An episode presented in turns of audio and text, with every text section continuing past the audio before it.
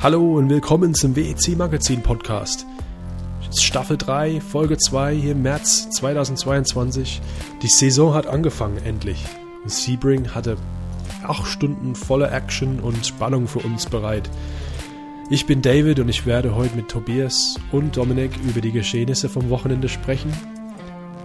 Und wir werden einen Blick nach vorne werfen, aufs Bar und auf die neuesten Nachrichten im Sachen Hypercar. Wie immer könnt ihr uns jederzeit, jederzeit schreiben und kontaktieren, entweder per Mail podcast.wec-magazin.de oder auf Instagram und Facebook at WEC Magazin. Ich wünsche euch allen viel Spaß beim Zuhören. Oh Mann, wie, wie, wie, schön war es einfach, die, die Autos zu sehen auf der Strecke. Besonders in Sebring mit dem Sonnenuntergang und mit der alten Strecke und alles. Äh, Wahnsinn, ich habe mich so gefreut und ich habe die alle so vermisst über den Winter. Ähm, für mich war es richtig an der Zeit, dass, dass es losgeht. Also man, man vermisst es irgendwie nicht in dem Moment, wo man rein durch ist, weil man froh ist, dass man gerade Ruhe hat und dann hast du danach so dieses Loch, wo du so denkst, ach komm, könnte ja mal wieder losgehen. Und irgendwie ist Saisonauftakt schon was Schönes, gerade noch so ein bisschen gesittet, wie es geplant war, nicht so wie letztes Jahr. Aber es war auch eine Premiere für mich tatsächlich, das erste Mal, dass ich fast ein äh, Rennen in Sebring komplett gucken konnte. Das gab es noch nie in meinen ganzen letzten zehn Jahren WC. ja gut, du hattest ja bisher nur drei Gelegenheiten. Aber das erste ist ja zehn Jahre her, die erste Gelegenheit.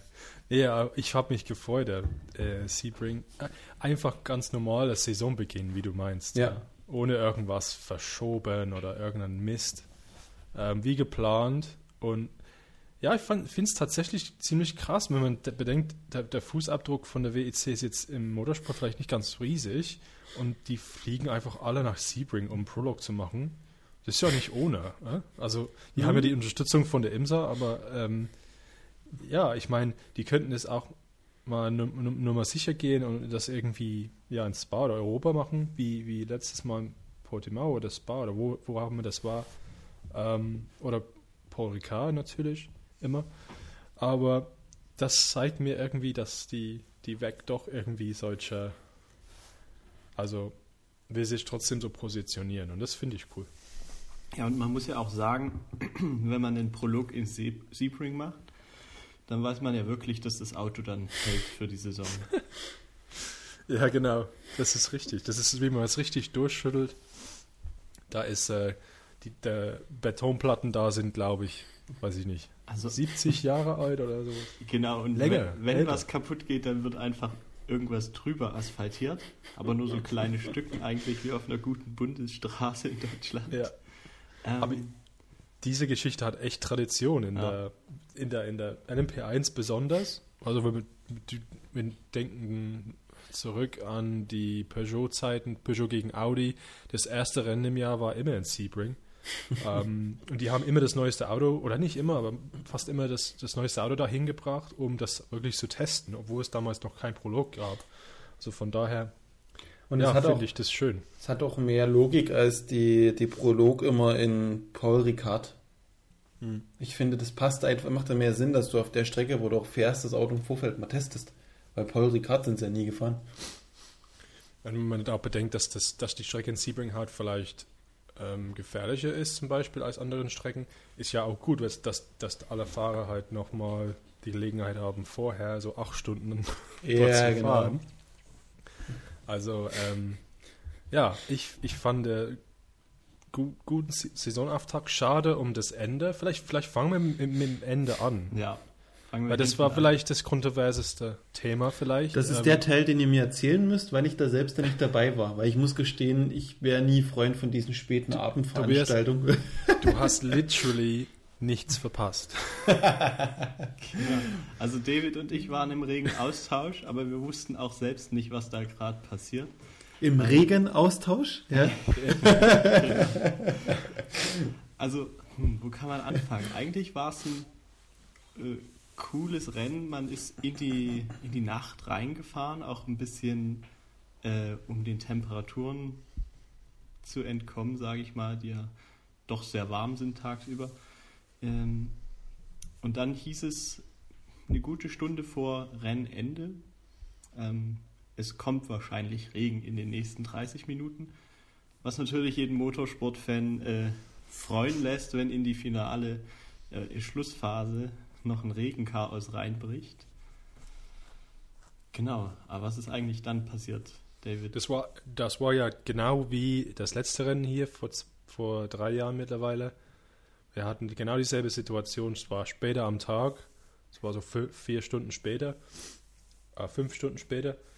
Ja, ein Riesensturm zog so ja, zur Richtung Strecke. Also Florida ist ja nur relativ dünnes Stück Land und es kam von Westen, also vom Golf von Mexiko rüber kenne jetzt die lokale Gegebenheiten nicht, aber ich denke, so bilden sich viele Stürme, äh, je nachdem wie der Wind geht, also entweder vom Osten oder Westen, über Wasser. Und ähm, ja, ähm, es sah ziemlich ne, so danach aus, als wäre es das Ende der Welt eigentlich. Also wir hatten ganz dunkle Wolken in dem Himmel, wir hatten sogar so ja, Regenschauer vor uns. Wir konnten sie ähm, von, mit, den, mit den Kameras konnten wir sie sehen, wie das halt da vielleicht keine 10 oder 15 Kilometer weit weg richtig sehr regnet. Also ähm, es war auf jeden Fall was angekündigt.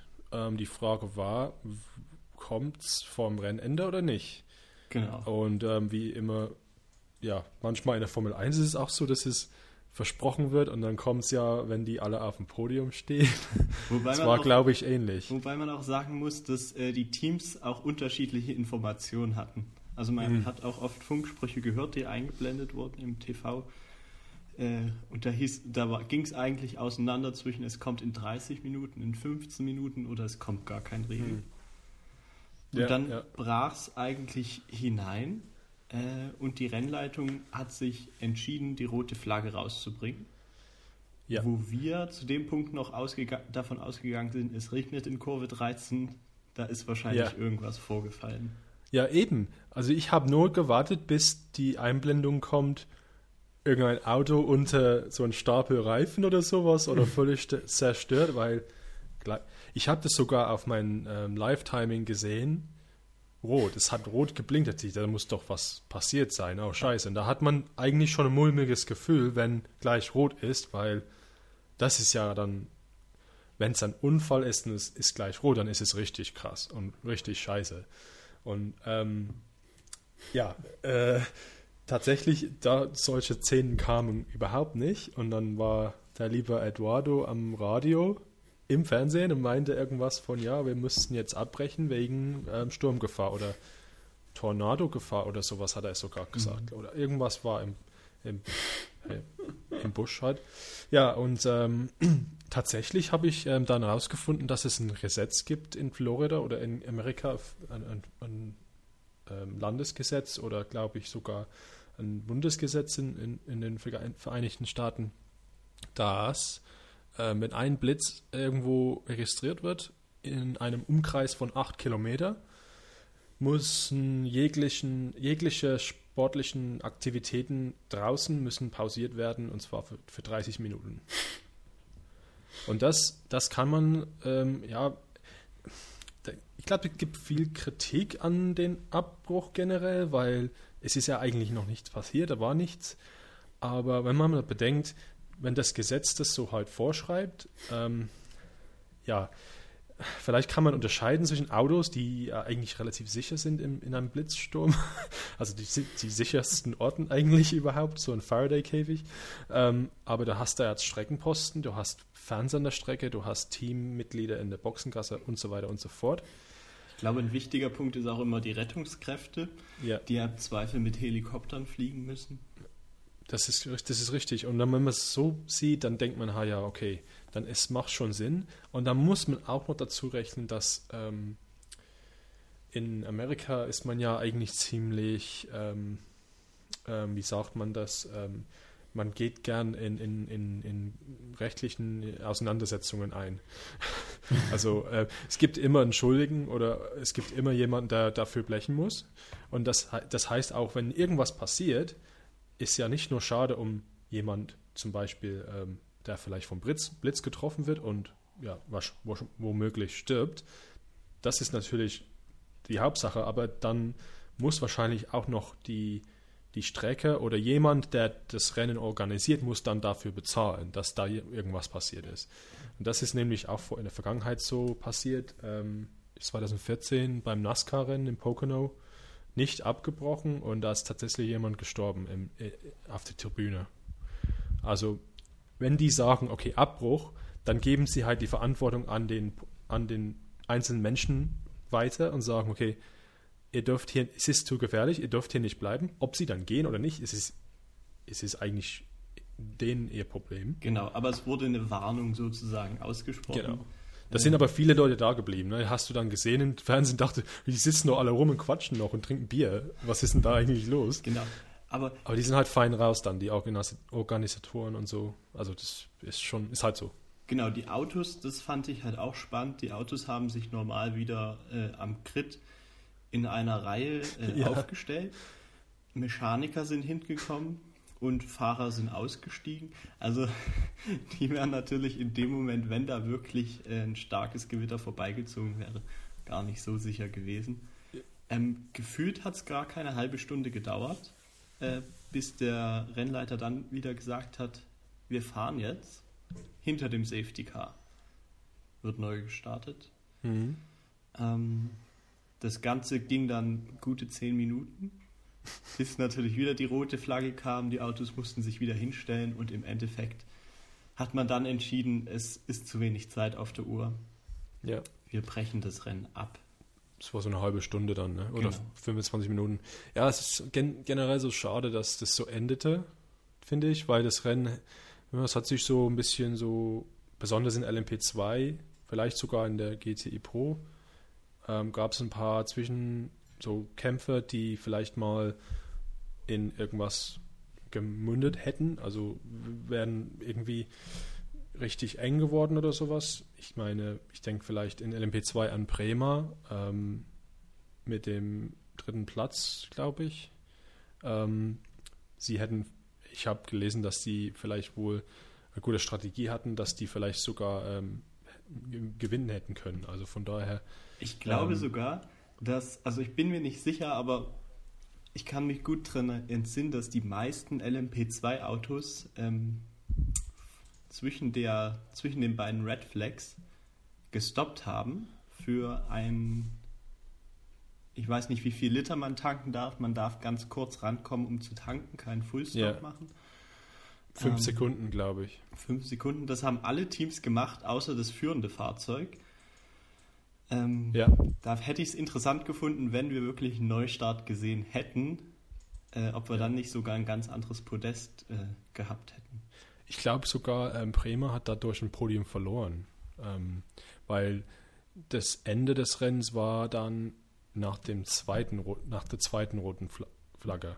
Ne? Ja. Sie hatten ja natürlich keine Wahl, weil sie wahrscheinlich den, denen wäre der, der, der Sprit ausgegangen. Aber dadurch, dass das Rennen neu angefangen wurde, hat denen halt ein Podium gekostet.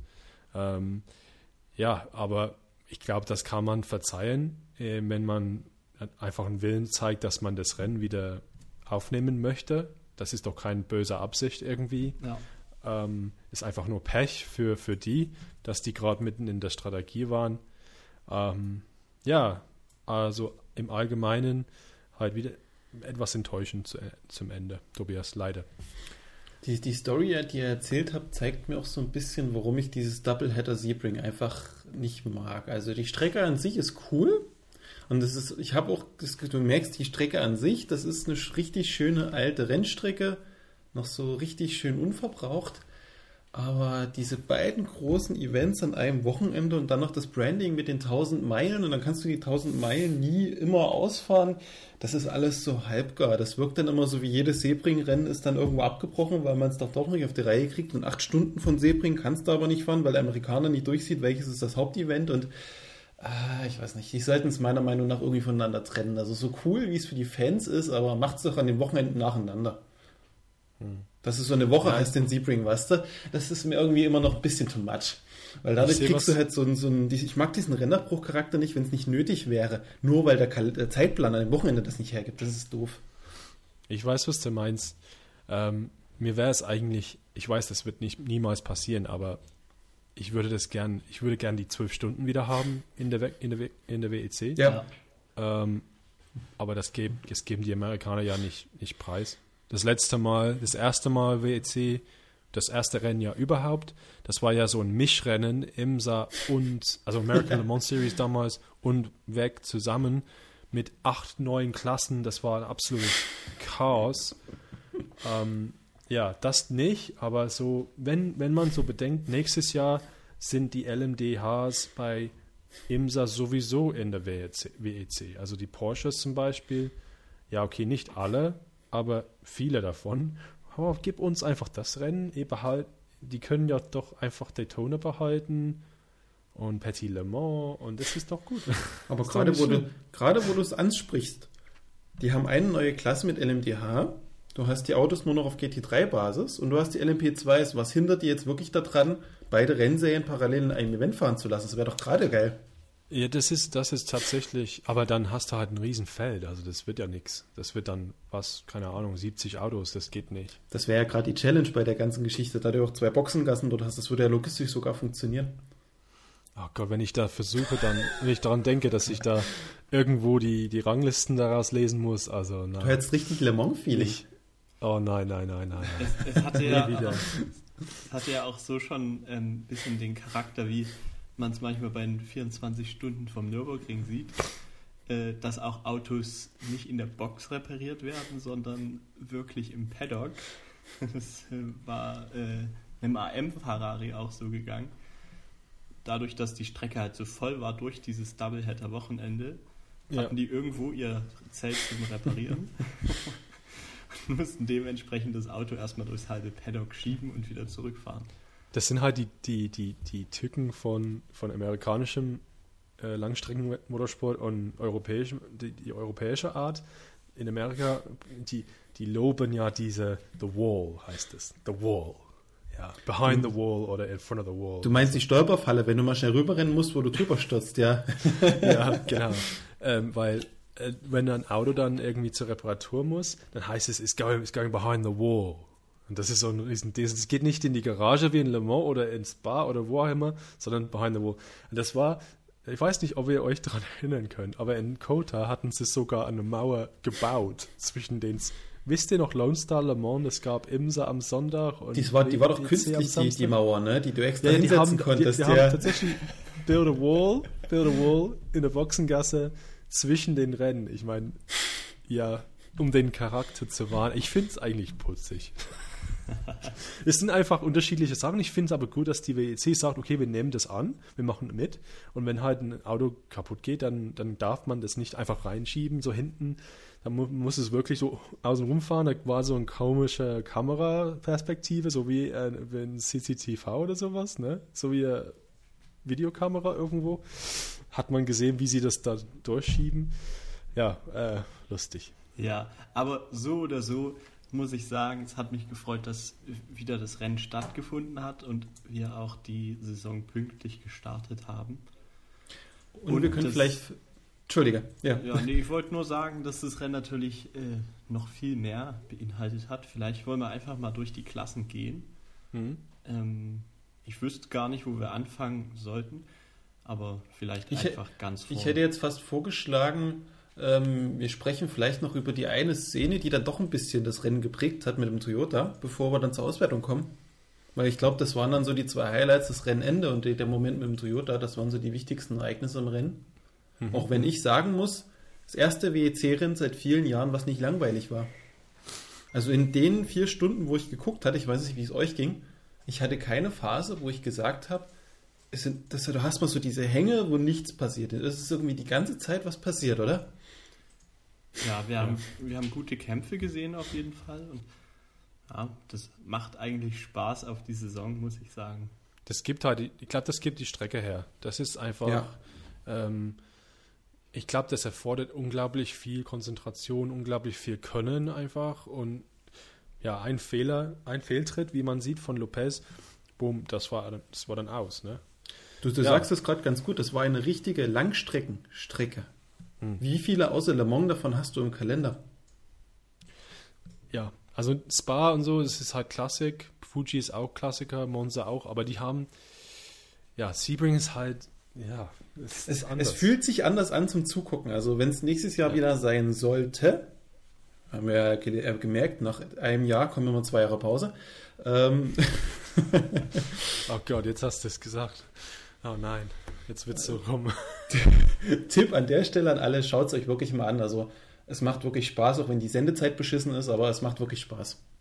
Okay. Ich weiß gar nicht, äh, für die Leute, die es verpasst haben, vielleicht lädt es die WEC auch wieder auf ihren YouTube-Channel als Real. Ja, sicher. Das hoffe sicher. ich. Und, also das äh, dauert immer ein paar Tage, äh, das war glaube ich eine Woche oder so. Genau, ja, genau. Jahr.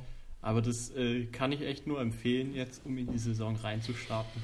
Ähm, und sonst haben wir natürlich auch alles wieder im Live-Ticker äh, niedergeschrieben, der nach wie vor nachgelesen werden kann. Genau, aber der, ja, die Szene mit, dem, mit dem Toyota, ja. da wollen wir vielleicht mal anfangen. Ähm, ja, Unfall mit äh, Lopez hinterm Steuer, ähm, kollidiert mit, das war Julian Andlauer im ähm, Dempsey, mhm. in irgendeiner anderen Farbe. Das muss ich, da muss ich mich, ähm, das muss ich mir merken. Der, so die, die haben jetzt, die, die, haben ihre Lackierung geändert, äh, Dempsey ja. Proton, wegen der Ukraine, habe ich wohl erfahren. Also die Autos sind jetzt in äh, symbolisch für die Ukraine und gegen Krieg äh, und fahren jetzt die ganze Saison wohl so. Ach so. Ah ja, so, so schön. Okay. Ja, gut, das war halt ein Zwischenfall zwischen denen, eine enge, enge, äh, enge Kurve. Ich habe da Onboard gesehen, ähm, nochmal nach dem Unfall und zum, zur ersten Kollision, wo Lopez versucht vorbeizugehen, lenkt wohl nach rechts, dann vielleicht zu, zu früh ein und der Porsche kollidiert dann so vorne links mit dem hinteren rechten Rad vom Toyota und schickt ihn so rechts in die Leitplanke. Ich habe gedacht, ich habe ein, On, ähm, ein Onboard gesehen, wo der Porsche dann vorbei ist in der Kurve davor. Habt ihr das gesehen? Das ist wie wenn der Lopez einen Fehler gemacht hat und ähm. der Porsche ist nochmal vorbei. Und warum überholt ein Porsche GTE ein Toyota? In der, selbst in der Kurve soll es ja nicht passieren, genau. außer es war ein kleiner Fehler. Ich weiß, was du meinst. Ähm, hm. Es sah so aus, als, also für mich sah es aus, als wäre er blockiert gewesen in der hm. Kurve-Kombination davor ähm, und hätte es dann halt härter wahrscheinlich umso mehr versuchen wollen, vorbeizukommen. Ich hatte das eher wahrgenommen, der Toyota kam aus der Kurve raus, hatte wohl die, die Rennlinie und hat den Porsche nicht gesehen. So habe ich das gesehen, dass er deswegen ein etwas gewagtes Manöver gemacht hat, um sich irgendwie vorbeizuquetschen, damit er nicht in den Rasen kommt, weil die Stelle relativ eng gewesen war. Als hätte der einfach ja. in dem Winkel den, den Porsche völlig übersehen. Das hat mich etwas an, einen, an LMP1, in den, in den frühen Jahren von LMP1 gab es viele von solchen Unfällen. Ich denke an Magnesium Le Mans, das war ähnlich. Mhm. Gen fast genau dasselbe eigentlich. Ähm, ich denke an, wisst ihr noch, ähm, Brandon Hartley in Silverstone, wo er so fast, das war auch ein Porsche, kollidiert und er ist, der war fast umgedreht. Also das, der war mhm. auf zwei mhm. Rädern in der Kurve auch. Ja, blöd gelaufen. Wir dachten, ja, das ist schon scheiße, hoffentlich ist das Ding nicht beschädigt und dann zwei Kurven später, ja, Controller disconnected. Man muss ja vielleicht die Szene versuchen, bildlich zu beschreiben. Der fährt an dem Porsche vorbei ja. und schlägt mit der Nase in die Wand und bounced sowieso mehrfach dagegen und schlittert an der Seite lang. Dann landet er Dann, vorne an einer anderen Kurve in, in so einer Freifläche, kommt kurz zum Stehen, fährt dann weiter und ja. in dem Moment, wo er weiterfährt, sagt vorne die Nase runter, blockiert die Räder, der beschleunigt weiter, weil er noch nicht mitgekriegt hat, dass die Räder blockiert sind die Bremsen werden aber im gleichen Moment auch blockiert, weil irgendwelche Teile mit reindrücken und der rast folgt Gas vorne auf einen Reifenstapel zu. Hm. Also genau. wer die Szene nachgucken kann auf YouTube, äh, ganz schwer zu beschreiben und auch völlig wirr die Szene, aber ja, also eine blöde Situation. Ich kenne leider, äh, Sebring ist eine der wenigen Strecken, wo ich die Kurven nicht auswendig kenne. Ja. Aber da, wo er im zweiten Unfall dann abgeflogen ist, das war eigentlich ich glaube, für so ein äh, Hypercar eine Vollgaspassage. Ähm, und in der konnte er dummerweise nicht lenken und ist halt nahezu ungebremst und ungelenkt in die äh, Streckenbegrenzung gefahren. Und hat sich dann überschlagen. Es sah spektakulär aus. Man dachte, Ja. also man hat wirklich kurz den Atem angehalten und dachte, was ist jetzt innerhalb dieser zehn Sekunden passiert und warum liegt das Auto jetzt auf dem Dach? Ähm, glücklicherweise konnte er sich dann von selbst befreien, stieg auch aus. Er war ins Medical Center gekommen, da gab es dann die Entwarnung. Ja, aber ein krasser Moment, der daraus resultiert, dass er wahrscheinlich den Porsche übersehen hat in dem Moment. Ja, das, das, ähm, ja, lei- kleine Fehler und halt, ja, große Sache dann daraus. Das ist schon, das- ist schon krass. Es war auch ein geschichtsträchtiger Unfall, weil es der erste Totalausfall eines Hypercars war in dieser neuen Hypercar-Ära. Und den kann Toyota natürlich jetzt für sich beanspruchen. Schöner Ja, Negativtitel. Nachdem ich gesehen habe, dass halt Lopez ähm, aussteigt und den, dass es ihm so gut ging, dachte ich, eigentlich habe ich mich so erst gefreut, weil Ausfall Hypercar wie letztes Jahr Monza, das war kein Ausfall, aber Boemi, das Auto mit der Nummer 8 hatte da Probleme und ist zurückgefallen. Ähm, da habe ich mich gefreut, weil es gibt halt die kleinen anderen Teams halt bessere Chancen vielleicht. Und so soll es ja auch sein. Wenn die Fehler machen, dann sollen die Fehler bestraft werden. Es ist ja nicht so wie Ja. Porsche, Audi, Toyota, ähm, LMP1 Hyb- Hybrid, als die, die haben ja sonst was kaputt, sind sonst was kaputt gefahren und konnten dann trotzdem Le Mans gewinnen und sowas, weil sie einfach so unglaublich schnell waren. Nee, wenn es doch dazu kommt, dass ihr ausfällt, dann, dann, ja, oder Probleme habt, dann sollte zumindest dafür halt nicht äh, ja, ähm, bestraft werden, meiner Meinung nach, indem ihr nicht gleich einen Doppelsieg wieder einfahrt. Ja. Die Frage, die sich bei mir mit dem Unfall halt auch stellt, ähm, wenn ihr euch diesen Moment nochmal durchlaufen lasst, wie der eingeschlagen ist, nachdem er den Porsche übersehen hat, hat man denn bei Toyota nie den Test gemacht, was passiert, wenn das Auto frontal mit der Nase irgendwo einschlägt?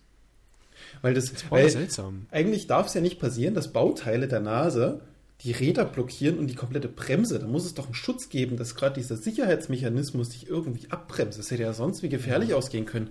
Also, wo du es so sagst, ähm, gefühlt ist er ja für mich nicht stark eingeschlagen beim ersten Unfall. Genau.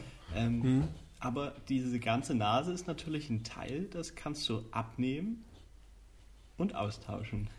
Genau. Und, äh, es, für mich sah es aus, als wäre es halt an dieser, an dieser Stelle, wo du es halt normalerweise abnimmst, abgebrochen. Und das, ist jetzt auch, Das hat das halt ist, blöderweise echt diese, die Lenkung und alles blockiert. und das ist jetzt auch ganz spannend, weil die Autos, das Auto ist ja homologiert, das ist fertig zugelassen und du kannst die ja nur begrenzt überarbeiten. Und so ein Teil wie diese Nase vorne ist ja ein grundlegendes Teil in diesem ganzen Fahrzeugkonstrukt, wo du jetzt nicht mal sagen kannst, du, wir bauen da eine andere Aufhängung und eine andere Nase ran. Und man Ja. sich auch überlegt, puh, wie entwickeln sie die Geschichte jetzt weiter, so dass es nicht nochmal passiert, ne? Stell dir das mal in Le Mans vor, eine Nachtphase oder so. Puh. Ja, auf jeden Fall. Wenn die, wenn die da ein Problem erkennen, ich, ich, ich, ich, für meine Begriffe waren die auch ziemlich überrascht oder die Ja. haben schon verstanden, was passiert ist. Ähm, Boemi hat es gleich gesehen, hat, hat man ja in, in der Wiederholung gesehen, wie er dann dort drüber äh, sprach. Der Wurz hat es ja dann erklärt im Fernsehen. Ähm, aber die waren ja ziemlich, ja, baff, würde ich sagen, wie, Mhm. wie das dann passieren hä- hä- hätte passieren können. Genau. Ähm, ja, wie gesagt, äh, Toyota hätte ein Doppelpodium eigentlich sicher einfahren können bis zu dieser Situation. Im Endeffekt hat es ein Toyota aus Podest gebracht, als Zweiter über die Linie. Das war äh, das Auto rund um Hartley, Buemi und dem Neuzugang von Toyota. Hararento, Hayato, irgendwie so, ne? Hirakawa. Hirakawa. Ja, okay, fast. Genau. Japanisch Ja. war schon mal nicht so schlecht. Ja. Genau, da war es irgendwie interessant zu sehen übers Rennen, ähm, dass das Team ihn immer unterstützt hat und mit dem Auto auch vertraut gemacht hat. Also es gab Funksprüche von äh, Hartley, die man im Fernsehen hören konnte, wo er gesagt hat, auf was er aufpassen muss, ähm, wenn er gleich einsteigt und, und, und. Also man hat gesehen, das Team äh, nimmt ihn mit rein, damit man natürlich dort anknüpfen kann, wo Toyota letztes Jahr aufgehört hat. auch wenn man jetzt einen neuen Fahrer im Team hat. Äh, das fand ich schön zu sehen und im Endeffekt sind sie auf Platz 2 gelandet hinter Alpine mit dem äh, veralteten LMP1-Auto. Eigentlich eine Überraschung. Ja, äh, ja, wie, was soll man sagen? Ähm, erster Sieg für sie überhaupt. Ähm, In der Hypercar-Klasse. Ja, also Gesamtsieg. Erster ja, Gesamtsieg. Ja, ja, ja. Ähm, und es war für sie, finde ich, ein ziemlich, ähm, es war ein einwandfreies Rennen. Sie haben keine Fehler gemacht. Einfach keine Fehler gemacht und waren schnell genug, dass die Toyotas nicht, ähm, sie nicht holen könnten. Genau. Und Trotz, das ist es dass sie einen Stop mehr machen mussten, oder? Ja, das, ich habe ähm, ge, gerade geguckt, ja, die hatten, äh, nee, ähm, die waren dann gleich auf, wegen der roten Flagge. Es gab ja zwei rote Flaggen, richtig? Ja. Der Toyota rote Flagge und dann das mit dem Regen. Ja, das war ja. ja rot, deswegen. Diese Toyota rote Flagge hat die richtig, richtig sehr geholfen. Die waren ähm, gerade angefangen mit, glaube ich, in der dritten Runde von ihrem Stint und die Toyotas mussten dann gleich rein. Der Toyota ist, glaube ich, zweimal rein weil ja, stimmt. Ende der, Ende der grüne, nee, der Toyota musste rein an der letzten Runde vom Safety Car oder bevor das stimmt, wieder grün war. Stimmt, ja. Und das war ja nicht erlaubt, weil der Boxengasse noch nicht offen war. Das heißt, Emergency Service, fünf Sekunden tanken, wieder raus und dann muss er nochmal reinkommen. Und das hat denen halt einen, einen guten Vorteil gegeben in Alpine. Ähm, ja, so soll es doch sein, oder? Die Werksautos sind halt schneller oder in diesem Fall nicht schneller, sie sind effizienter und können länger fahren mit, mit ihren Sprit, äh, mit ihrem Hybrid.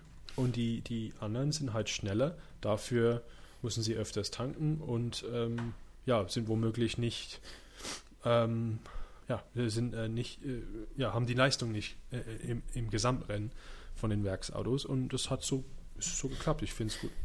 Genau. Hattet, ihr, hattet ihr gemerkt, dass der, der Hybrid jetzt anders funktioniert hat beim Toyota als in den Jahren zuvor? Dass der ja erst ab 140 km/h zugeschalten wurde. Ich fand, man hat es immer auf der Strecke gesehen.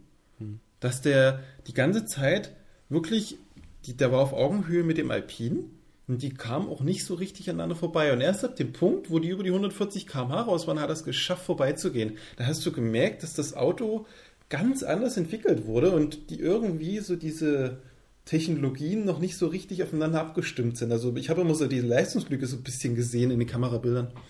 Hm. Wenn du das so sagst, könnte das natürlich auch vielleicht ein Auslöser für den Unfall vom Lopez gewesen sein, dass er dachte, Stimmt. er kommt viel schneller am Porsche vorbei und war aber noch gar nicht vorbei. Ja, oder der gab äh, Gas, nachdem das Auto beschädigt wurde und hat, hatte vergessen, dass mit 140 km/h gleich das ähm, Batterie mit äh, Schub gibt. Es ist wie ja. wenn ein Turboauto fährt oder sowas am Anfang. Wenn man, wenn man die Gas drückt, ist da ein bisschen Leistung da und irgendwann kommt dann der Turbo und dann. Das, das, so. Das würde sogar die Kollision mit dem Reifenstapel erklären, weil der, der Toyota, so wie, wie ich es in Erinnerung habe, ist ein Hecktriebler und der Elektroeinheit sitzt vorne zwischen den Vorderrädern und ab 140 km/h kriegen die Vorderräder dann auf Allradantrieb dazu. Und wenn das vorne aber blockiert ist und du kriegst das nicht mit, dann zieht er dich voller Kanne vorne rein, dann kannst du dich auch nicht mehr lenken. Genau. ja, also das ist, war wirklich merkwürdig. Ähm, genau. Nee, aber interessant, dass äh, äh, Toyota die Hybridtechnik dementsprechend anpassen musste. Das ist erst ab 140 zuschalten darf. Das war ähm, BOP-Anpassung. Genau. Das, wir müssen uns dran gewöhnen, weil ja, ja, wenn man, wenn man sieht, ja, Toyota gibt viel mehr äh, Geld aus für ihr Auto und das ist ja ein Hypercar und die Alpinen, die fahren ja mit dem alten LMP1. Ich meine, das ist ja nur provisorisch. Nächstes ja, Jahr wird es ja nicht mehr fahren dürfen. Trotzdem ein sehr altes Auto. Stimmt. Da denkt man, das ist doch gar nicht fair, aber wir müssen uns dran gewöhnen. Wir hätten jetzt, eigentlich hätten wir, wenn alles so geblieben wäre, wie, wie es sein sollte, hätten wir jetzt Aston Martin mit dem Spiel, mit ihrem Valkyrie, ohne Hybrid, mit nee, straßenbasiertes Hypercar, was yeah, auch immer. Yeah. Völlig verschiedene Konzepte, die irgendwie im Gleichgewicht gebracht werden müssen. Und wir werden das in Monza hoffentlich sehen mit Peugeot. Wie, ja, das wird nicht mehr so der reine Rennsport, wie wir es kennen. Dafür aber vielleicht halt mit mehr Spannung. Ja. Es geht Das mehr um, so um die Kopfsache, ja. Das ist immer mehr, wer hat den kühleren Kopf, wer hat die stärkeren Nerven, wer hält da länger durch. Das ist so ein bisschen Psychospielchen mehr. Ja, ich meine, so ganz allgemein, ich komme jetzt gerade vom Thema ab, aber ganz kurz, es ist halt so eine Grundsatzfrage, wenn man denkt, ja okay, reines, reiner Motorsport ist schon, ist schon vielleicht besser, denkt man, aber dann steigen ja die Summen Geld, steigen dann ins Unermessliche, ga- ganz, ganz schnell, das hat man ja in LMP1 gesehen. Und dann auf einmal hast du dann niemanden mehr, Porsche weg, Audi weg, weil muss man halt Geld sparen.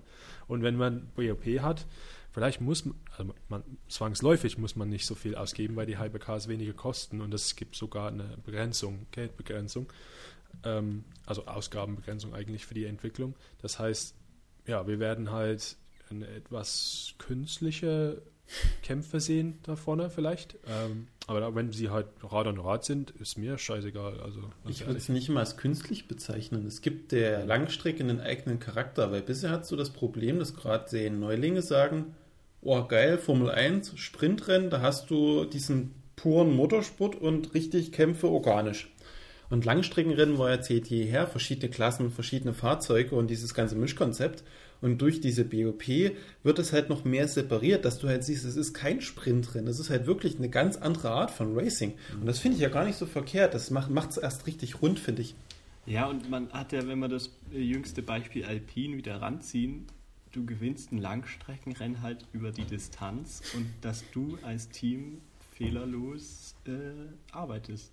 Genau. Und darauf steht kommt halt, es ja im Langstreckensport drauf an. der Mensch und- steht im Fokus und nicht die Maschine mehr so wie früher, ja. Und wenn du jetzt nochmal dieses äh, Beispiel, weil du meintest, äh, Sprintrennen, Formel 1, äh, selbst da gab es über die Jahre Anpassungen, weil man gemerkt hat, äh, unterschiedliche Budgets, äh, die Autos sind nicht gleich auf. Dort hat sich auch ein DRS, ein ERS, das hat sich ja alles damit eingeschlichen, damit die Autos irgendwie auch leistungsmäßig an, aneinander rankommen oder sich überholen können. Und das Problem mit damit ist, dass man, wie man sieht, okay, Formel 1 hat ja demonstrativ kein BOP, ja. Und wir, wir haben jetzt zum Beispiel beim ersten Rennen gesehen, die McLarens irgendwie ganz hinten, Haas irgendwie ganz vorne, komplett Rollen getauscht seit letztem Jahr. Was, wie geht es denn weiter für McLaren? Oder bist McLaren-Fan? Wie, wie sieht es denn jetzt aus? Ich meine, Ja. du kannst sowieso nicht, du kannst jetzt zum Beispiel das Auto nicht wegschmeißen und neu anfangen, weil du hast eine, eine, eine Ausgabenbegrenzung. Das geht nicht. Ähm, Investitionen kannst du nicht. Äh, das geht nicht. Das heißt, wir müssen das Ding irgendwie polieren, dass das irgendwann Leistung bringt. Hier in Hypercar, ja, du, du musst irgendwas bauen, was halt über 24 Stunden hält. Und 8 Stunden Sebring vielleicht genauso hart hält. ähm, das heißt, ähm, das soll ja der primäre Fokus sein. Ähm, und es muss ja eine Mindestleistung bringen oder sowas. Oder ja, ja, die, die Leistung ist dann gekappt. Ne? Ähm, und ich finde es, ja, ich meine, mein Herz vielleicht schlägt für so diese Jahre von LMP -Entwick LMP1-Entwicklung, wo wir jedes Jahr neue Sachen sahen. Wir sahen Audi und Toyota und Po- Porsche mit drei verschiedenen Hybridsystemen. Wie, ich meine, krass, oder? Das, das, Ja. das ist doch krass. Die haben alle drei verschiedene Konzepte gebracht und die waren alle, alle drei gleich schnell. Und jeder hat die Meisterschaft gewonnen. Und ähm, das würde ich gerne wiederholen jedes Jahr, aber Ja. ja, mit dem Verstand, das geht einfach nicht. Und dann schreckst du auch neue Wettbewerber ab, weil ähm, die sehen, wie viel Geld du da ausgibst und denkst, ja, wenn wir da auf diesem Niveau konkurrieren wollen, dann müssen wir ja vielleicht zweimal noch so viel ausgeben. Das haben wir jetzt nicht, also machen wir es nicht. Genau. Und- Und, das ist sehr viel wert äh, für die Klasse und ich glaube, dadurch kommen halt auch die Teams und dadurch ist es auch möglich, Ja. wir kommen mit einem Hypercar, was wir irgendwie von der Stange kaufen äh, und für uns selbst ein bisschen weiterentwickeln. Und das sind irgendwie Modelle, das, äh, wo sich die WEC neu erfunden hat, was sie ja auch wirklich musste.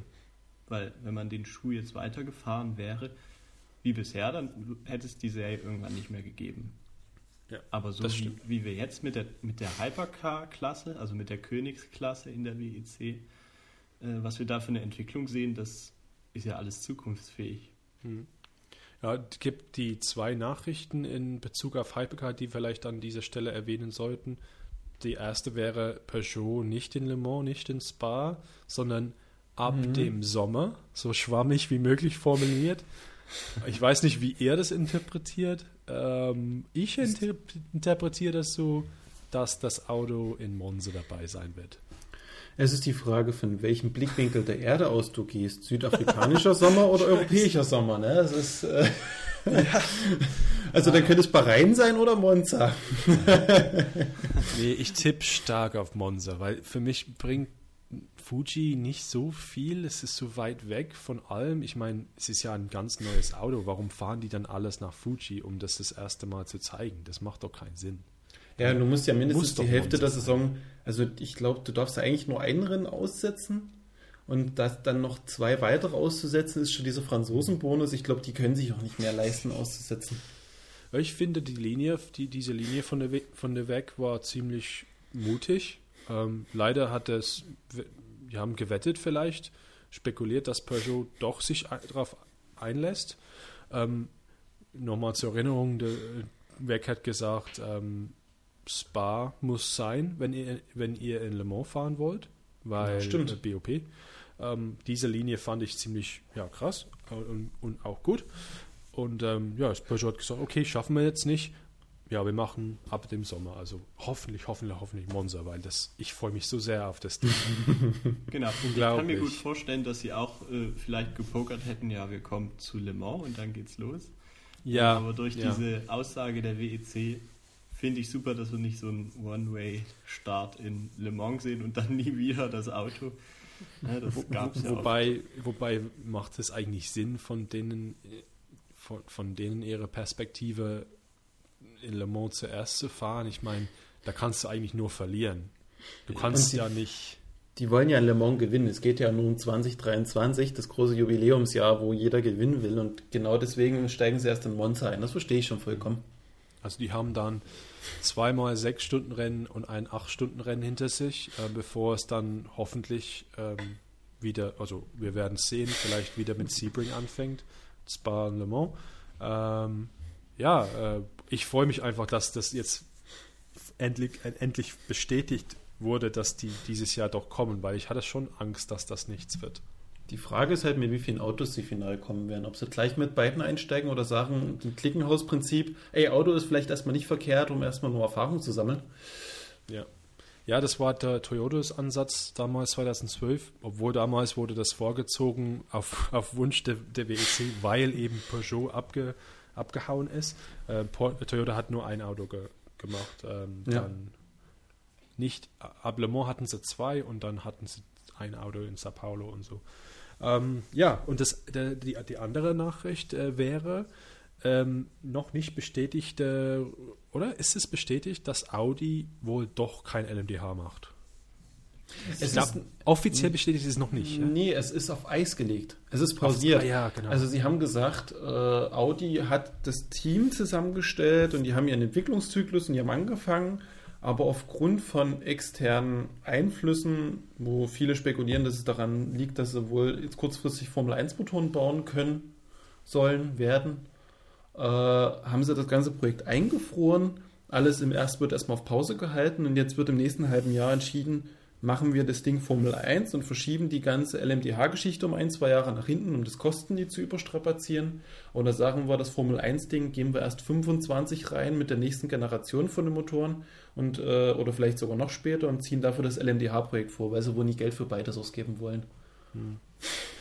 Das Ding mit der LMDH, für die, die es nicht ganz genau wissen, ähm, das LMDH ist ein Auto von der Stange quasi und man baut einen Motoren ein und alles andere ist eigentlich Standard. Ähm, vom Hybrid bis zum ähm, äh, Fahrwerk bis zur ECU, alles ist, ist Standard. Ähm, äh, ECU vielleicht nicht, aber ja, ähm, und dann hat man außen die, die Teile, die man dann anbauen kann, die Karosserieteile, dass es so aussieht wie, wie, wie, wie die Marke. Ähm, Porsche entwickelt gerade das Auto für sich äh, und die Idee wäre, dass Audi das einfach nimmt, mit den Audi-Motoren weitermacht und Audi quasi Stilkomponente äh, ranbaut. Aber wie gesagt, das kann halt jederzeit passieren. Das ist ja nicht, das ist ja nicht viel Arbeit. Wenn Porsche schon das Auto von Grund auf oder von, von, der, von den Teilen auf entwickelt, dann ja. Ich vermute, ist das ja ist genau der das ist genau der Punkt, warum auch die, die ganze Geschichte vermutlich, meine Spekulation jetzt, ja, ohne, ohne Hand und Fuß, ähm, worum es auf Eis gelegt wird. Weil, soweit wie ich es mitbekommen habe, wird die Porsche AG wieder an die Börse gebracht. Und Porsche wird als eigenständige Marke zwar Volkswagen wird beteiligt bleiben, die haben Stimmrecht und die ganze Geschichte und auch ich vermute die Mehrheit nach wie vor, aber Porsche darf wieder eigenständig entwickeln und agieren. Und bisher war es ja so angedacht, die ganze LMDH-Geschichte, die entwickeln zusammen Chassis, Motor und weiß der Geier. Jeder macht dann vielleicht seinen eigenen Motor rein, du hast aber geteilte Entwicklungskosten, gemeinsame Einsatzkosten und du teilst dich bei allen rein. Wenn jetzt aber Porsche rausgeht aus dem Konstrukt, geht das ja alles nicht mehr so auf, weil du ja dann wieder komplett getrennte Werke hast, mehr oder minder. Und da würde es natürlich Sinn machen zu sagen, okay, bevor wir uns jetzt den Porsche einkaufen müssen und vielleicht sogar noch Know-how an Porsche dann abgeben, was dann doch wieder getrennt ist, machen wir erstmal die Formel 1 Geschichte, steigen ein, zwei Jahre später in die WEC ein und dann wirklich wieder mit der eigenen Geschichte, dass wir mehr Zeit haben, das zu entwickeln. Wäre jetzt meine Vermutung. Mhm. Ja, die Geschichte mit Porsche und der Böse ist echt ist interessant. Das ist eine interessante Entwicklung, ähm, wie das so, ja, das könnte Wellen schlagen eigentlich in die gesamte Industrie, weil ich finde, Porsche agiert eigentlich weitaus rentabler als, ähm, als der gesamte ja. Volkswagen-Konzern. Das, das ist der weitaus rentabelste äh, Teil. Das ist und, ja auch Fakt. Also mit ja. Porsche-Autos werden ja Gewinne eingefahren. Genau, und, und das Ganze ist dann für sie, wenn du denkst, okay, ich bin Porsche durch und durch, das ist ja alles ein Klotz am Bein dann. Das, das, das ja. hindert die in der Weiterentwicklung, das hindert die daran, in ihren eigenen Weg zu schlagen. Ja, ähm, wir werden sehen. Ich habe auch vielleicht einen Tipp gekriegt, die, ich, wie gesagt, ich kann jetzt nicht garantieren, dass das stimmt, aber es gibt wohl, äh, wird gemunkelt, dass Lamborghini ähm, entscheiden wird in den nächsten Wochen, ob die ähm, ein LMDH-Projekt übernehmen. Das, An, das ist das, gut. Ja, das muss, ähm, das wird also auch komplett getrennt sein vom Porsche. Sogar nicht mit dem Multimatic-Fahrwerk, was ähm, Porsche nimmt, also komplett neues Fahrwerk. Also es gibt und, immer vier zur Auswahl in der LMDH, also Multimatic. Und das wäre davon, der Lara und so. Das wäre, das wäre doch die perfekte Aufhänger, um mit Audi was zu machen. Weil im Volkswagen-Konzern wirst du keine zwei Entwicklungsstränge haben. Und wenn jetzt Lamborghini kommt und entwickelt das eigenständig über den, den Porsche-Part, und Audi will ja mehr oder minder bloß ein bisschen Marketing betreiben mit der ganzen Geschichte, dann macht das durchaus Sinn. Und dann sehe ich die beiden auch nicht vor 24 in der WEC. Wir, wir haben ja im äh, GT3-Sport auch oft äh, den, den R8 äh, gehabt und den Huracan von Lamborghini. Stimmt, die waren die auch, auch ähnlich. Äh, bautechnisch dasselbe Auto waren, die haben sich auch ja, ähnlich ja. angehört. Es lag halt einfach ein anderes Chassis drüber. Ähm, kann ich es mir auch gut vorstellen, dass man jetzt einfach den Weg andersrum geht. Und ich fände es auch sehr interessant, irgendwie Lamborghini in so einer Top-Klasse zu sehen. Und ich fände es tatsächlich auch von der ganzen Struktur besser, als wenn man jetzt anfängt, Audi auf Biegen und Brechen wieder zurückzubringen, wo es jetzt nicht unbedingt sein muss, nur wegen dem Jubiläum. Und dann am Ende vom Tag stellst du es aber nach einem Jahr wieder ein, weil irgendwelche Lizenzverträge mit Porsche auslaufen oder weiß der Geier. Mhm. Zumal ich heute auch gelesen habe, dass Audi sich ja firmentechnisch nochmal ein bisschen anders orientieren will und jetzt wirklich auf diese Elektromobilität äh, setzt. Mhm das passiert auch oft, das macht ja Ford auch, ähm, ne? Trennt komplett Ford Motor Company und macht. Gibt es ja gar nicht mehr. Ja, Ford, Motor Ford Company. Blue und Ford irgendwas. Noch was ganz kurz zu Lamborghini, weil ich finde, das ist eine wichtige, wichtige Information. Der Chef von Lamborghini, ja, also Automobili Lamborghini SPA, ist äh, Stefan Winkelmann. Winkelmann. Äh, wie es äh, klingt, ist er Deutscher. Wo war er vorher? Der war bei Audi Sport. Hm. Als ähm, Chef. Ja. Und da zählen wir jetzt eins und eins zusammen und das macht dann in der Kombination durchaus Sinn, ja. Also wenn, wenn jetzt nichts mit Audi oder so, dann einfach, ja, der hat es da gesehen. Da war 2016, also kurz nach dem, also vielleicht gleichzeitig mit dem LMP2, Entschuldigung, LMP1 äh, Programm ähm, da. Ähm, und dann dachte ich, ja, das will ich jetzt weiterführen vielleicht. Und das ging dann nicht mehr wegen Dieselgate. Und dann, jetzt ist er bei Lamborghini. Ich habe das Gefühl, Lamborghini bittet und bittet und bittet, dass die das machen dürfen. Bitte, bitte, bitte, kann, können wir das vielleicht machen? Können wir das machen? Und das muss halt der Volkswagen-Konzert irgendwie absegnen. Ja, geht zumal wir haben doch die Situation dann in Le Mans, dass Ferrari kommt ja, das wollte ich gerade sagen. Wenn jetzt noch der italienische äh, Gegner Lamborghini dabei ist. Oh, wie geil wäre das? Oh Mann. Das fehlt nur Alpha. Kinofilm. Und ich würde jetzt meine Wette platzieren. Vielleicht für die Jahre 25 oder 26, dass wir nicht nur Ferrari und Lamborghini in Le Mans sehen, sondern auch Maserati. Okay. Die und sind zwar nicht beim Formel E eingestiegen, oder? Genau, das, ist, das war die Idee dahinter, weil Maserati gehört ja zum PSA, also jetzt der Landeskonzern. Und ist halt auch eine der drei großen italienischen Marken. Und wenn du jetzt die großen italienischen Sportwagen in der WEC hast und in Le Mans hast, kann ich, glaube ich, nicht, dass Maserati, die gerade wieder in Motorsport einsteigen, sich die Chance in diesen Stellantis-Konzern entgehen lassen und einfach einen neu gebrandeten Peugeot nehmen und den als Maserati verkaufen und dann gegen die zwei antreten lassen. Es würde für mich einfach Sinn ergeben, auch wenn es dazu keine Gerüchte gibt. Das ist einfach so, meine, geht in meinem Kopf gerade so vor. Aber wie geil ist das? Ich meine, die, die, die, Hürden dafür oder die, Ein, die Eintrittsbarrieren, die sind gar nicht so groß. Das heißt, es gibt immer mal die Firma und dann die, dieser Autobauer und dann der da und ach, Königsegg oder was weiß ich. Äh, die, die, es ist ja nicht viel, die brauchen nicht viel Geld und, und durch das BOP können sie ja eigentlich, wenn alles gut läuft und ähm, sie diese Leistungen bringen, die sie bringen sollten, werden die eigentlich auf ein Niveau gehoben wie die bestehenden Autos. Ist ja nicht so, dass ah, wir hatten das eigentlich eine LMP1 ja gar nicht, weil alle, alle Autos waren gleichzeitig da, außer vielleicht Porsche kam ja später. Porsche war ja später da. Ähm, aber diese Porsche, Audi, Toyota, diese Dreierpack, die wir hatten, die sind ja alle riesen Autofirmen du kannst ja nicht erwarten, dass jemand, jemand wie Maserati oder so, ich meine, die sind auch eine große Firma, aber nicht auf dem Niveau von Toyota. Toyota ist das größte Konzern der Welt. Irgendwie. Weltmarktführer, ja. ja. Das ist es, ja. Ähm, so deswegen finde ich es so geil. Jeder kann, jeder kann einsteigen und brauchst einfach nur das für dich passende Baukastenkonzept nehmen und machst es für dich draußen. Das finde ich eigentlich ganz cool. Weil dadurch ist es halt weniger Motorsport, es ist mehr Marketing und trotzdem irgendwie ist es so, so, so ein bisschen so ein Kampf einfach auf einem anderen Niveau. Das macht schon Spaß. Ich ja. finde nicht mal nur Marketing, weil das interessiert, äh, erinnert mich auch ein bisschen so an diese alten Formel 1 Zeiten, wo ja wirklich immer Privatmannschaften da reingekommen sind und geile Geschichten geschrieben haben. Ne? Und Teams wie Williams oder McLaren, die wir ja jetzt noch äh, mit dabei haben und das öffnet natürlich solchen Teams auch wieder die Möglichkeit, ähm, eine Privatmannschaft äh, zu starten, wie wir es natürlich beim Klinkenhaus haben, der ja für mich auch schon eine geile Geschichte schreibt in der WEC. Und das Auto war ja jetzt am letzten Rennwochenende gar nicht so schlecht. Vielleicht können wir auch in dem Zusammenhang, wenn wir gerade bei Privatteams sind, noch die letzten zwei News mit abfassen, die jetzt die Tage mitgekommen sind.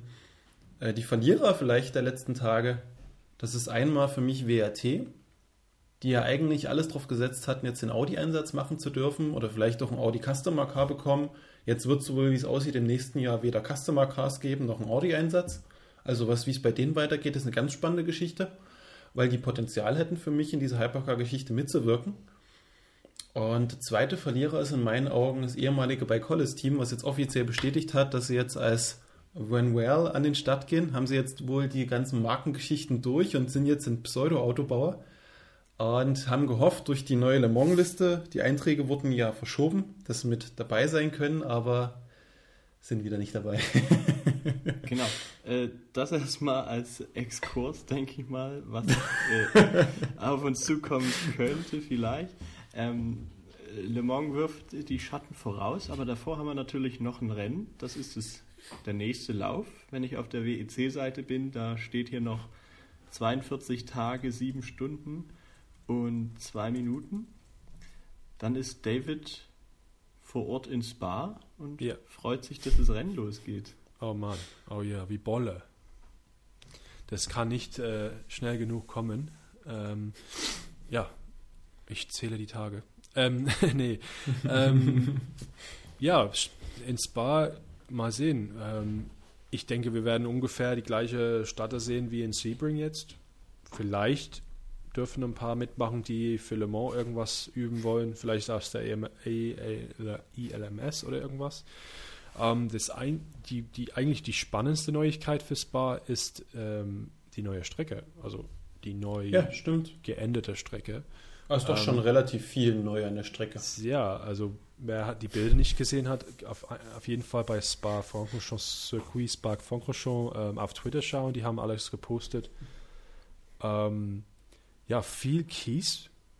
Ähm, viele, es gibt dann verschiedene Kurven für Motorräder und für Autos. Ähm, die, der Sinn der Sache ist, dass die, die Motorräder, die MotoGP und die Endurance Motos ähm, wieder an Spa holen wollen. Endurance Motos ist schon, ist schon da, also das haben sie schon. Und MotoGP ist, glaube ich, noch nicht unter Dach und Fach, aber ich glaube, ab nächstem Jahr oder sowas kommen die wieder oder sowas. Die, Die, wollen es einfach ein bisschen sicherer machen für die.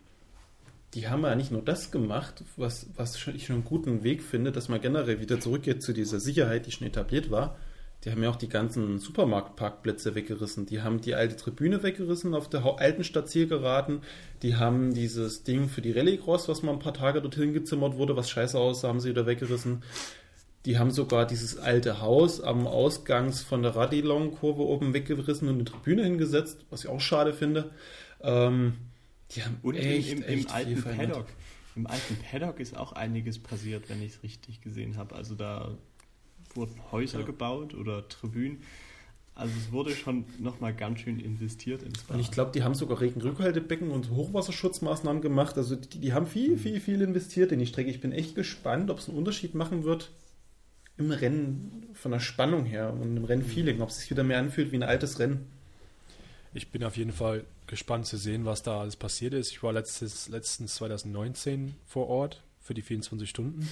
Ähm, schade, dass die alten Tribünen da gegenüber von den alten Pits ähm, weggerissen wurden. Aber wie ich mitbekommen habe, haben die alle ziemlich sehr gelitten unter dem Hochwasser, was auch ähm, Ja. Westdeutschland betroffen hat, ähm, an der A und so und am, am Ring in der Eifel. Ähm, das hat Ostbelgien ziemlich sehr ähm, betroffen auch. Ähm, da war alles unter Wasser. Deswegen Genau, wahrscheinlich auch war es ein Bilder, guter Wenn man das mal googelt. Katastrophe, ja, also das war wie, äh, ja, wie, wie, wie in der Bibel war das. Flut.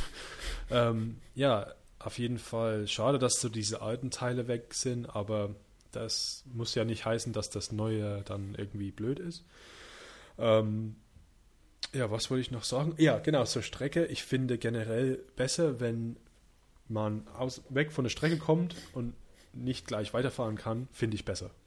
Ja, Wie, wie viele Track Limit Violations haben wir gesehen in Sebring? ja. Es gab doch keine.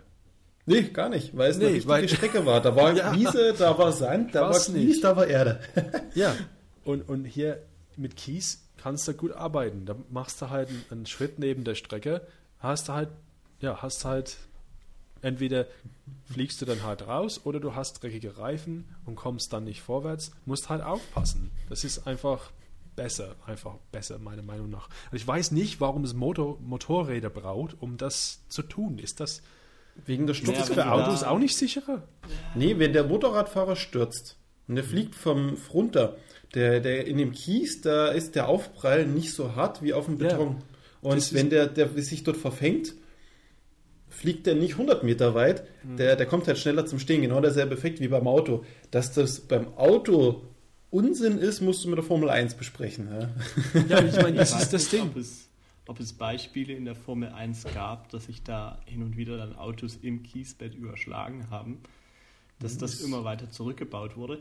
Aber ich, So- ich bin auch ein Fan von diesem alten Streckencharakter.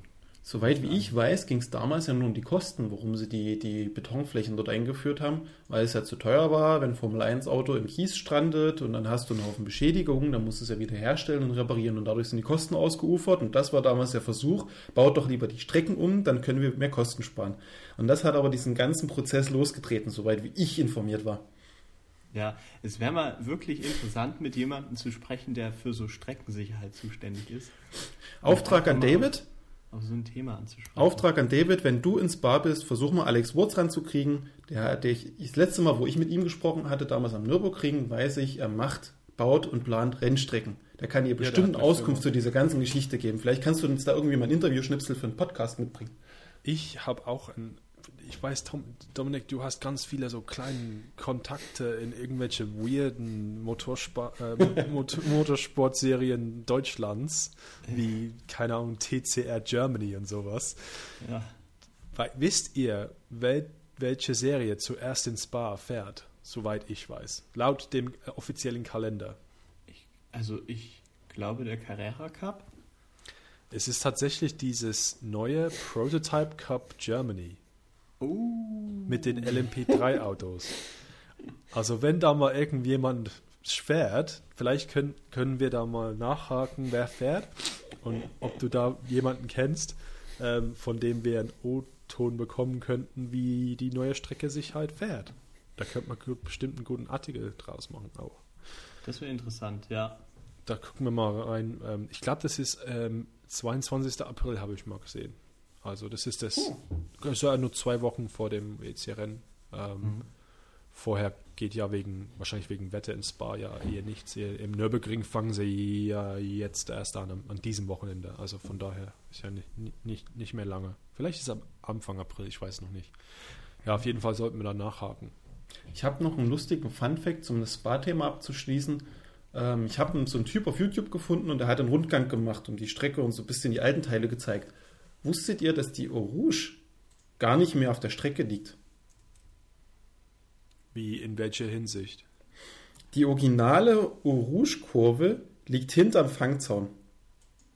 Das war ja links und dann rechts rein. Oder, ja, die gingen dann links direkt so 90 Grad und dann. Genau, genau. dann, dann ging es dort so serpentinartig hoch und dann schlängelte es sich in die Radillon rein.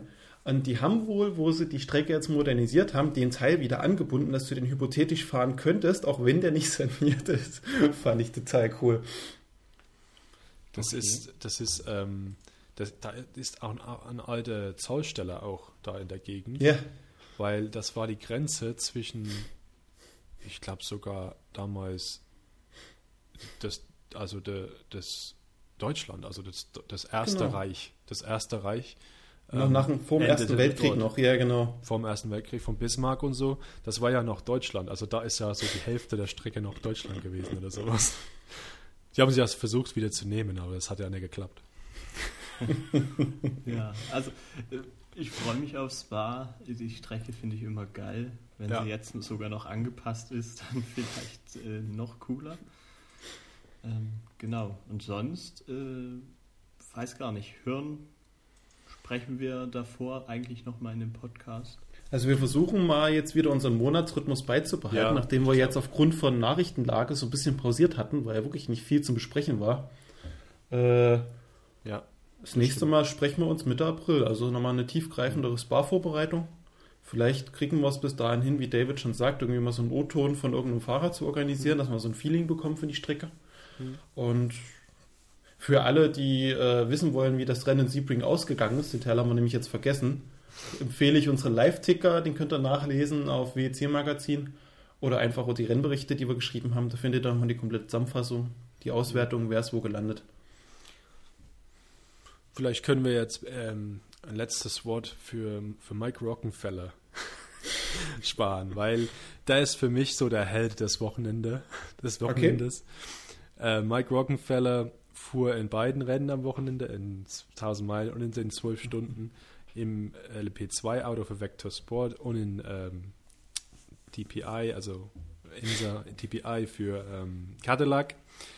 Das einzige Problem für Mike, der liebe Mike, war seine Teammitglieder, seine Teamkollegen bei Cadillac, also für die zwölf Stunden, waren beide Toyota-Werksfahrer. Toyota hat gesagt, Toyota-Werksfahrer dürfen nicht, dürfen nur für Toyota fahren, bis die 1000 Meilen zu Ende ist. Okay, haben sie gesagt, kein Problem. Das macht schon der Mike. Also der Mike Rockenfeller musste alle freie Trainings, Qualifying Gott. und sein Teil mit Vector Sport in der WEC freien, freien Trainings und Qualifying, obwohl, glaube ich, Qualifying ist er nicht gefahren, äh, machen. alles alleine, bis die Toyota-Fahrer dann äh, endlich fertig waren mit ihrem so Toyota-Gedöns und könnten dann ihnen aushelfen. Das ist für mich. Und, und, und da, noch dazu, da war dann, ähm, ich habe gerade geschaut, die kamen dann tatsächlich als letztes Auto bei der WEC-Rennen über, die Sta- über die Ziellinie. Ja, aber da gab es einige Probleme. Ja, die hatten echt viele Probleme. Und der hat erzählt im, im Fernsehen, wie, ja, das läuft halt gerade nicht gut. Und er war ziemlich ja, angepisst, wie würde ich sagen. Hat sogar gesagt, ich freue mich auf morgen, wo ich ja vielleicht mal gewinnen kann. und im, äh, 12, bei den zwölf Stunden habe ich leider nicht geschaut, aber ähm, sechster Platz mit Kobayashi und Lopez in Alay Cadillac. Ähm, Cadillac hat aber alle anderen Podiumsplätze ge gehabt. Also der war der vierte und letzte Ca- Cadillac. Also bitte Spricht jetzt aber auch nicht heute. für die Imsa-Serie, wenn du da vier, vier Autos von der gleichen Marke fahren hast, oder? Ich weiß ja nicht. Ja, gut, das ist ja schon. Es sind ja nur zwei Marken. Es sind ja nur Acura und ein Cadillac. Die warten ja auf LMDH.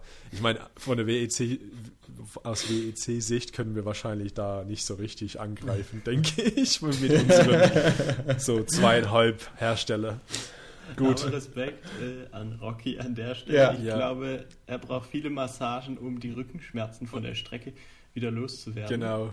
Vielleicht einen ein Psychotherapeuten, der die Strecke austreibt. Der, Der ist auch nicht der Jüngste, also echt jetzt. Ich, ähm, schreibe den ja. mal an und frage den einfach, ob, ob er uns mal vielleicht berichten kann über sein Wochenende. Das wäre ziemlich geil. So, in diesem Sinne, cool. wir hören uns nächsten Monat und äh, vielen Dank fürs Zuhören, wenn ihr das bisher geschafft haben, habt. Ähm, ja, freue mich, ähm, euch für euch wieder was aufzunehmen nächstes, nächsten Monat. Und ansonsten geht's ja, nach Spa. Bis dahin. Tschüss. Tschüss.